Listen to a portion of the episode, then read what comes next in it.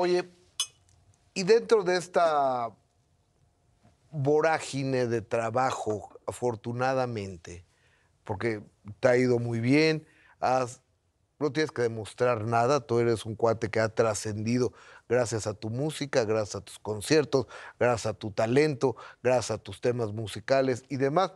Pero un día dices, pues es que esta música no me gusta que esté pasando de manera pública el reggaetón y se te avienta la cargada de fans del reggaetón. Que son muchos. No te preocupes, a mí me pasa todos los días, porque yo todos los días salgo a decir cosas en los medios de No, ya comunicación. Entonces ya estoy acostumbrado. lo mío es juego de niños. O sea, los madrazos son todos los días, pero, o sea, tú Hasta que, había Juan Pazurita que te daba un madrazo. tú que no te dedicas a esto, ¿qué onda? Mira. o sea, ¿cómo, cómo estuvo, Alex? Lo que pasa es que agarré mucho respeto como músico. Entonces, lo que diga sí le es muy importante a la industria. Por supuesto. Y de pronto, sí, este tipo de contenidos hicieron que la industria del disco, que ya estaba, las disqueras ya estaban tronadas, y de pronto e- e- esta moda que se hace mundial, pues lo salvó prácticamente y las plataformas como, como Spotify, Apple, Amazon y todo eso. Aquí lo que me preocupó fue como papá, y, y el tema es que nunca entendieron, eh, o sea, la- la- los reportajes y los titulares me ponían a mí como un músico criticón de, de- de la música urbana. Y en realidad yo lo que único que decía era como papá, no me gusta que haya contenidos pornográficos en lugares acuerdo, públicos donde haya abuelos y niños. Eso es todo. Incluso mencioné la regulación, que significa, este, porque por ejemplo, en mis épocas el rock estaba regulado, Molotov no sonaba en las escuelas primarias. O sea, la EPU esa no sonaba, ¿no? no. no, no, no. Y, y- y el rock pesado no. Y sin embargo, mis papás sí les gustaba Phil Collins, les gustaba este, Tear for Fears, eh, las bandas que yo escuchaba de chavo. Acá creo que más bien sí hay un abuso de la herramienta de la vulgaridad de la pornografía dentro de un contenido para atraer al público. Lo cual es válido, pero a las 10 de la noche, en un antro, no a las 10 de la mañana en una escuela primaria. De acuerdo. Y lo único que yo no puedo quería estar más de acuerdo contigo. era No con- puedo. concientizar a los papás. Cuidan a sus hijos, ¿no? No los dejen escuchar música que no es para ellos. Yo crecí oyendo Odisea Burbujas, por Dios, ¿no? Y nada, eh, ya después como una bola de dimes y diretes en medio de un teléfono descompuesto. Y, me gané muchos enemigos, es la verdad, ¿no? Y, mucha gente me escribía, porque además los puertorriqueños y los colombianos, que eran los principales eh, consumidores de reggaetón, y artistas sobre todo, pues se sentían muy insultados porque me admiran, porque me habían escuchado desde niños. Sea, un J Balvin, un Daddy Yankee, escucharon mi música desde ¿Y te niños. dijeron algo ellos? Pues una vez eh, J Balvin dijo, necesitas un abrazo, Alex Intec, lo dijo en sus redes sociales. ¿Y ya te lo dio? Eh, fíjate que no lo he podido ver en persona, pero se lo daría con mucho gusto. Hace poco me retaron en el festival Flow Fest, que es el de reggaetón, y me pusieron en el Twitter, Alex, te retamos a que subas al escenario y hagas las paces con el perreo. ¿Y ¿Sabes qué les contesté? Les puse ahí en el Twitter, lo hago con mucho gusto si donamos las entradas a Acapulco para la reconstrucción después del huracán Claro. y se quedaron calladitos, no dijeron nada.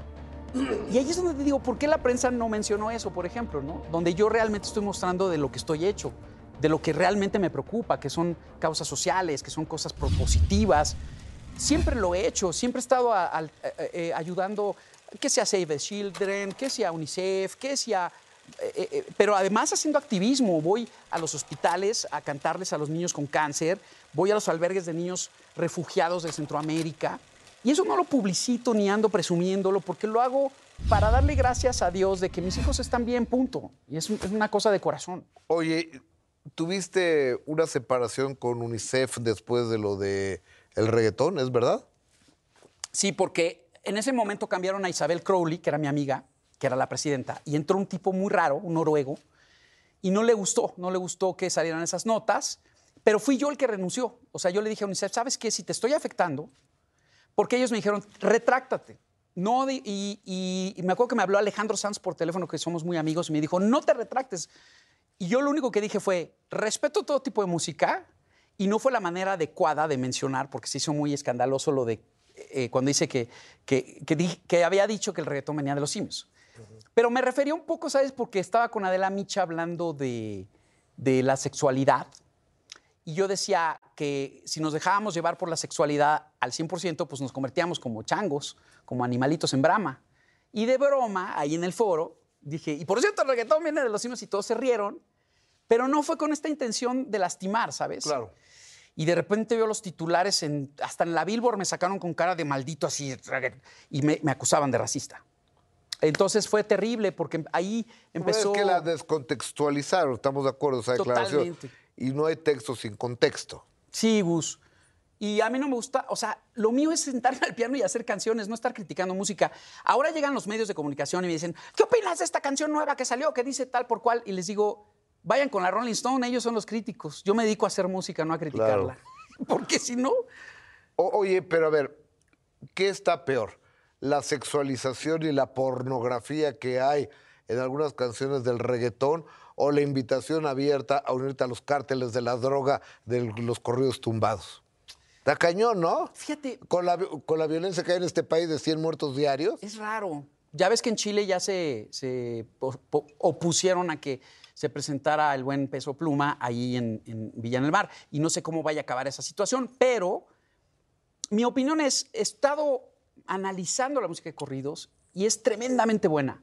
Son artistas con grandes melodías, con excelentes arreglos musicales. Debe de serlo, debe de serlo. Y, y estilos muy peculiares, ¿no? Por algo ha pegado tanto peso pluma. Y a mí cuando me preguntó Adela Micha de él, dije, bueno, es que amo la música mexicana y nada me da más gusto que a un mexicano le vaya bien, ¿no? No es que no quiera a los puertorriqueños o a los colombianos o panameños, pero qué padre que a un paisano le vaya Que bien. le vaya ¿no? mejor a los mexicanos, claro. Sí. Pero vuelvo a lo mismo. Son contenidos que no deben estar al alcance de los niños y todos los niños lo están cantando. Y ahí sí me preocupa mucho. Mis hijos ya son adolescentes y ya están más conscientes. Pero los niños chiquitos de 8 o 7 años que están cantando, me levanto en la mañana y me pongo a forjar, pues no, o sea, no está padre. Sí, y, y- y traigo, y traigo una, un cuerno de chivo y, y espero que llegue el cargamento, ¿no? Ahora, de verdad, yo los respeto muchísimo como artistas y cada quien que cante lo que quiera cantar porque la libertad de expresión existe. Pero tu libertad se termina donde empieza la libertad de otro ser humano y más si es un niño menor de edad. Entonces, estás transgrediendo, ¿no? totalmente, Gus. Entonces, este, pues ojalá que. Yo creo que los, que los que se tienen que fijar más son los legisladores, que regulen todo eso, ¿no? Y, y yo no soy legislador, yo no me dedico a eso. Yo, eh, eh, incluso una vez y- y dijeron una cosa absurda de que yo iba a hacer una fundación para, para terminar con el reggaetón y los corridos tumbados. Dios santo, no podría existir una fundación así. Yo lo que dije fue, quiero hacer una fundación para apoyar a los chicos que están haciendo otro tipo de música, bolero, salsa, ranchero, y que tienen mucho talento, y que son los próximos Juan Gabriel, Vicente Fernández, Manzanero, y están siendo eh, eh, eh, olvidados por la indiferencia del público y de la industria, no los pelan porque están concentrados en, otro, en otra cosa más llamativa. ¿no? Oye, tú eres de una generación sin generación.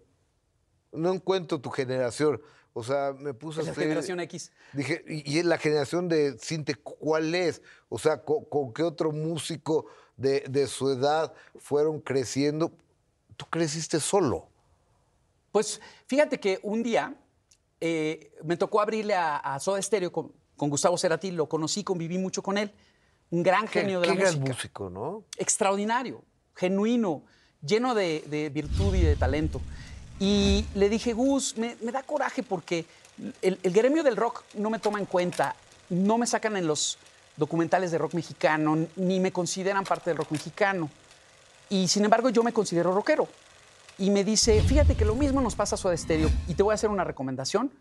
Tú diles que no haces ni rock ni pop, tú haces música sintec y clávate en eso.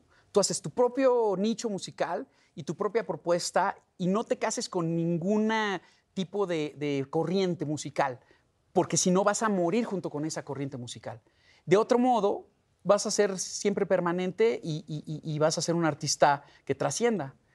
Y la verdad es que me he salido con la mía, Gus, porque historias de Danzón y de Arrabal, Duele el amor, eh, Ríete de amor hasta que mueras, eh, Corazones invencibles, Tú necesitas, Te soñé, son canciones que no se parecían a lo que estaba sonando trendy en el radio en ese momento.